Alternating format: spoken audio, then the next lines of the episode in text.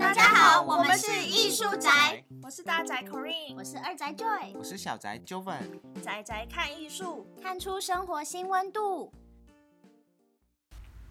欢迎收听艺术宅，大家好，我是小宅啊，大家好久不见哦。那这次呃，那久违的回归，给大家讲点跟以前讲的东西不太一样的东西。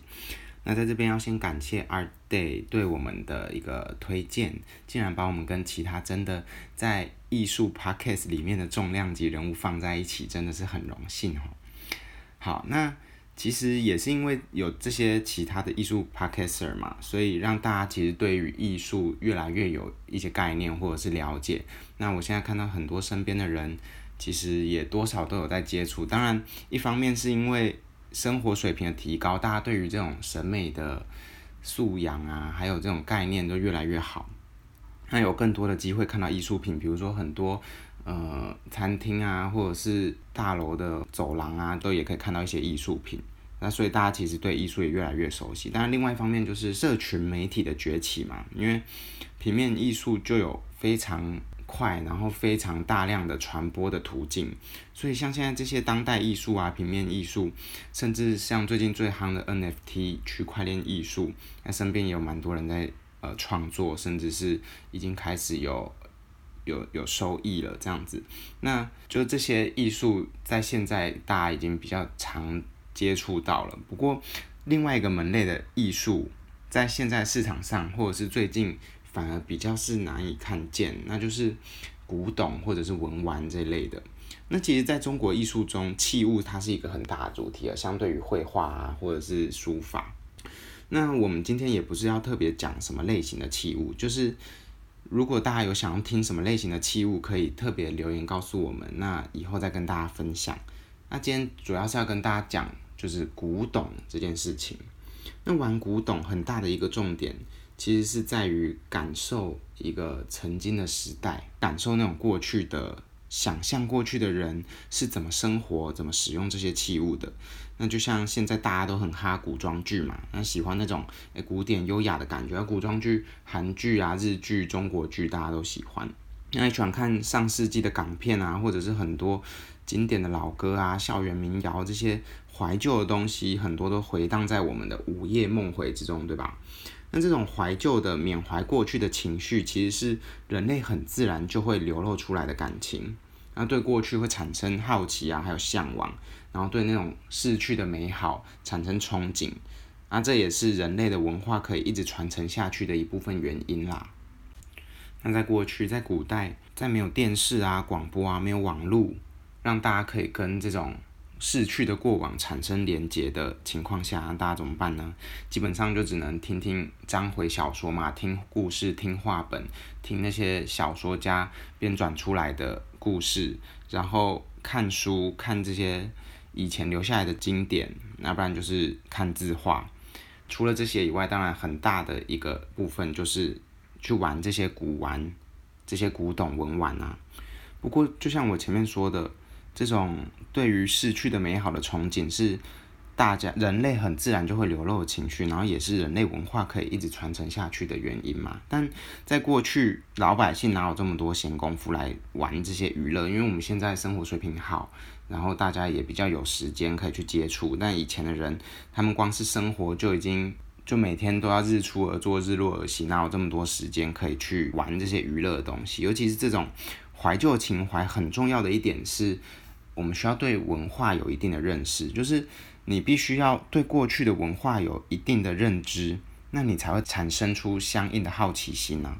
这也是为什么欣赏古董的人，其实比欣赏艺术品的人还要小众。因为即使是在现代哦，平面艺术很多都可以更直观的让人产生那种心灵的冲击或者是震撼。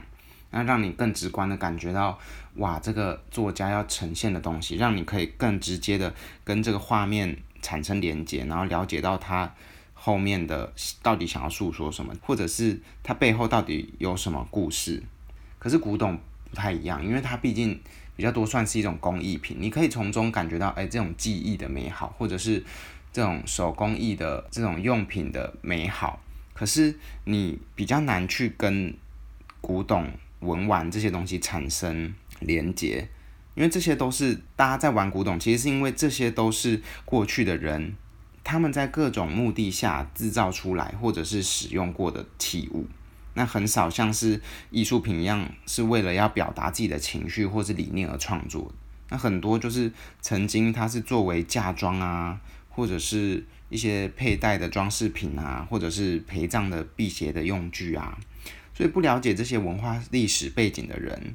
就可能很难去欣赏到，诶这些时间留下来的痕迹，因为它就只是一件器物嘛，就它没有故事，它就没有办法这么动人。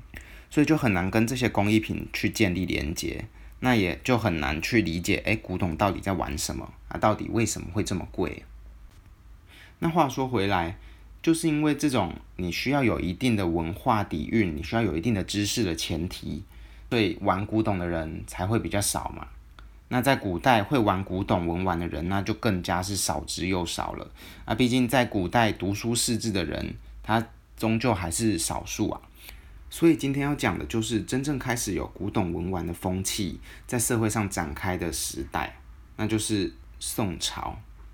那宋朝真的是一个很有趣的朝代。之前第三集讲的院体画也是宋代的嘛。这个时代是中国艺术史上的一个高峰啊。那大家如果喜欢中国艺术，大概都可以稍微去了解，因为你很多东西也很难脱离这种宋朝流传下来的一些痕迹。那也是小宅特别喜欢的一个时代。那到了宋代，之所以会产生这种怀旧复古的风潮，其实是有几个原因导致的。那第一个当然就是因为社会生产力增加了，因为在各种工艺的技术革新下，生产量能够大幅的提升，那生产力也是增加很多。那在宋代以前，基本上社会生产力没有这么高，所以连器物啊这些比较漂亮的工艺品。都是相对比较少的，就是相对于整个中国社会，基本上只掌握在少部分的权贵手中，啊，大多数就是那些有钱有权的人家里使用的东西，那也基本上算是一种地位的象征啊。能用得起这些工艺品的人，都不是平凡人，都不是一般老百姓。那可是到了宋代，在手工艺技术整个很发达，然后商业又高度的发达状况下，人民的钱包其实是有慢慢的在富起来。然后生产力又提升了，人民的消费水准就也提升了。大家可以去看一下那个《清明上河图》，现在在故宫里面也有那种热闹的场景，跟我们的夜市或者是商店圈其实也不遑多让了。你可以感觉到当时真的是一个很繁华的时代啊。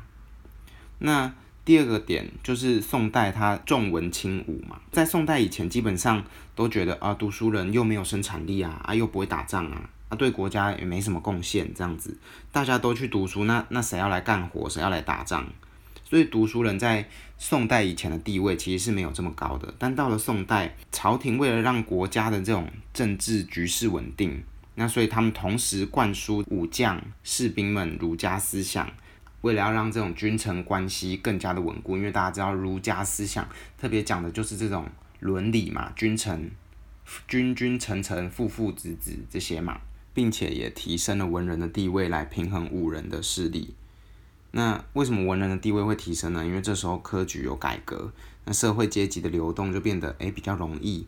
万般皆下品，唯有读书高，大致上就是从这时候开始的。因为读书就成为一个你唯一能翻转社会阶级的一个办法。那其实，在现在，基本上知识也是大家能够翻转社会阶级的一大法门了。那所以当时的读书人就大幅增加。那读书的人增加了啊，有文化的人增加了啊，政府开的缺也增加了，然后手工业又发达，商业也发达，所以大家越来越有钱，大家口袋里越来越深，那人们就开始诶更重视物质生活啊，注重享乐，就给这些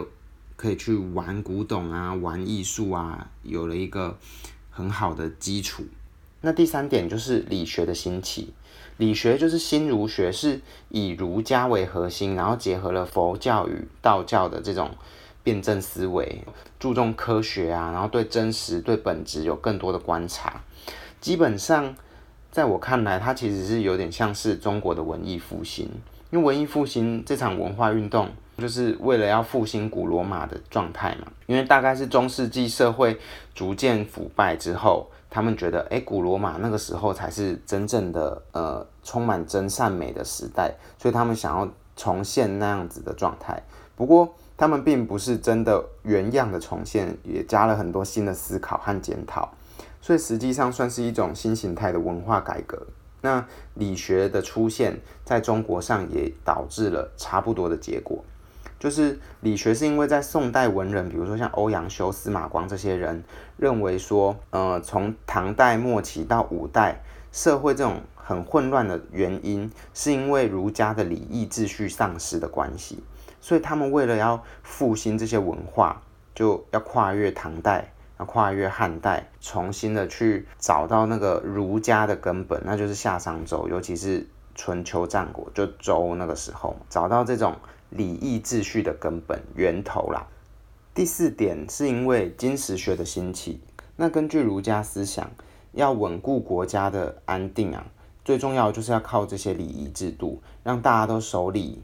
然后呃知人知义，知书达理。这样子，就国家自然就是民富力强嘛。所以为了要重建礼仪，对礼器产生了这种大量的需求。那那时候朝廷就突然发现，哎，不对啊！啊，经历了唐代、五代还有动乱之后，其实留下来也没有剩多少青铜礼器了。他们只好向民间大量的征集，在政府的带领下。那就全民封青铜啊，就大家就开始哎哪里有青铜器就想办法去挖去生出来，也间接导致了金石学的崛起啊。其实金石学就是所谓的古器物学，研究古董，算古董学。不过当时最重要的就是这些金属啊、青铜，还有这种石头啊、雕刻，所以才叫金石学。那最根本原因是因为这些东西上面有字。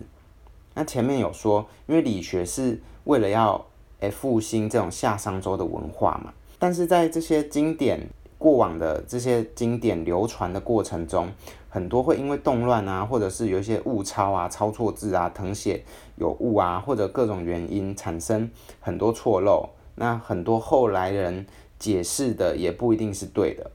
所以宋代人他们就一直在这方面做很多的努力，就是觉得诶。过往一定是有哪些错误，所以才导致这种礼义失序。那我们得找回最初应该要怎么样。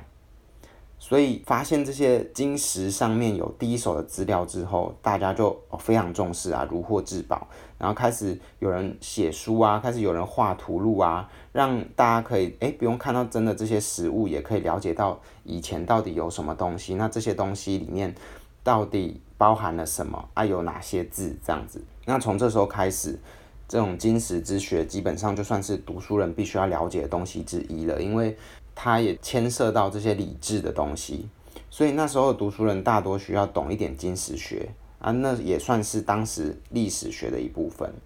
这些青铜器开始大量出现在人们的生活当中，其中一大部分也是因为当时的礼仪不再是只属于那种朝廷、皇帝、皇家或者是诸侯需要遵守的。因为读书人越来越多了，官员也越来越多，也有越来越多的书香门第。那加上朝廷有意的，其实是想要让大家多读书，将很多民间的这种礼仪啊规范推行开来。所以很多家里也开始有呃比较有规范的在祭拜祖先啊，或者是婚丧喜庆啊、成年礼也开始有这些统一的规范。那皇帝也会赐予青铜器给这些官员的家族。来让他们在家里能够祭拜祖先、家祭之类的，所以这些做法让这些原本象征着皇权或者诸侯这种高高在上啊、有很强烈的权威性的青铜器，不再这么的难以亲近。那这种对礼仪的、对礼仪的要求，也让人们开始强烈的感受到，哎，我们真的是跟我们的传统、我们跟我们的祖先是有连结的。所以读书人们在这种有钱有闲之余，就开始诶诶越来越讲求复古啊，玩起了这种复古的风潮。毕竟在当时很多政策都是要重现这种夏商周的文化，所以这种遵从古代文化而兴起的复古，算是当时的潮流。那简单来说，也算是当时的一个政策带来的时尚潮流。当然，除了玩各种古董啊，像是古乐器啊。古代的文房用具啊、古玉啊，文人最重要的其实就是这些文房四宝嘛，然后这些生活中需要用到的东西。那以前可能讲求这个的工啊、工艺啊、用具啊，或者是讲求它的实用性。可是，诶，到了这个时候，大家开始有钱有闲了，会开始追求这些设计感，然后追求这些呃艺术性。其实跟我们现在也差不多啊。现在大家喜欢文创啊，喜欢喜欢各种有设计性的东西。那在以前也是这样，所以生活中很多摆设还有使用的东西，因为当时有这种复古的时尚风潮，所以就会模仿这种汉代以前的风格。就像你可以看到很多瓷器的摆件或者是花瓶，它会仿照那种青铜器或者是玉器的形制，或者是玉器大部分也也有非常大量就是做成汉代才有的那种样式，就各种玉佩啊或者剑的装饰，在很多的博物馆里都可以看到。那故宫里面就有很多，大家如果有兴趣可以去看看，就可以去故宫或者是在网络上的 Open Data，然后典藏资料库看看这样。所以宋代也就此开启了这个中国的古董文玩市场哦。那除了这种复古的时尚以外，宋代也很多人也很会玩，很懂玩，所以他们也出了各式各样的文玩。那像比如说玉器，以前就是基本上就是权贵在使用的，或者是呃祭拜在用的东西。结果到了宋代，变成哎民间就也很多了，然后大家拿来吉祥啊、辟邪啊这样子。或者是很多家里用的砚台啊、花瓶啊什么，就也开始用玉来制作。那在以前，在宋代以前，其实是比较罕见的状态。那所以宋代人是真的很会玩、很懂玩啊。他们各种物质富足，然后精神富足的东西都在这里达到一个巅峰。所以真的是中国艺术史上呃非常重要的一个时期。你看中国园林，然后各种绘画或者是工艺，不管是瓷器、漆器。然后或者是文学啊，像宋诗这些，宋代真的是一个啊非常复杂然后精彩的时代。如果大家有兴趣，以后可以再给大家多讲一些这个时代的东西。就是因为这些宋代才有的条件，所以才导致这个古董文玩在这个时候，哎，真的兴起，那就开启了后代的这个古董市场。那当然，从宋代开始，因为有市场有价就有假嘛，所以。就开始会有人来诶仿造一些东西，比如说青铜器，有人就会做一些仿的。因为你看我们前面也说，诶他们也会做一些仿古的复古的东西，那很自然有人就会动歪脑筋到，诶那如果我把它假装它真的是一个古董，那就可以卖高价嘛。所以从这时候也开始有一些仿造技术，那到呃后面的明清啊，那就是更是数不胜数啦。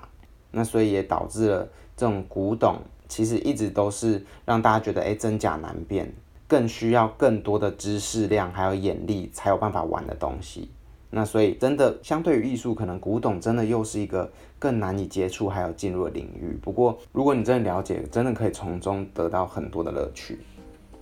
好啦，那今天的介绍就到这里啦。那大家有什么想法都欢迎到我们的脸书粉丝专业啊、IG 还有 Podcast 留言跟我们互动。那还没有追踪的也赶快帮我们追踪订阅吧。那大家下次见，拜拜。